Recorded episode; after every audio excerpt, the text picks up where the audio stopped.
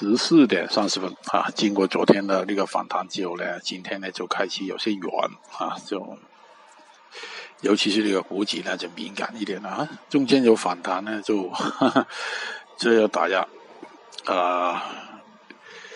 现在看来呢就应该是低收了啊，就有没有进一步的下跌不知道啊，但是影响了其他的品种呢就很明显的啊，呃。那个镍跟那个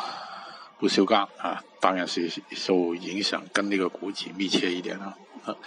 其他的也有一定的压力，但是原油现在没没动啊，所以呢就还是算是平稳的哈。那个原油相关的一些品种，呃，没所谓啦啊，大部分出来就有一部分的就看就止损啊，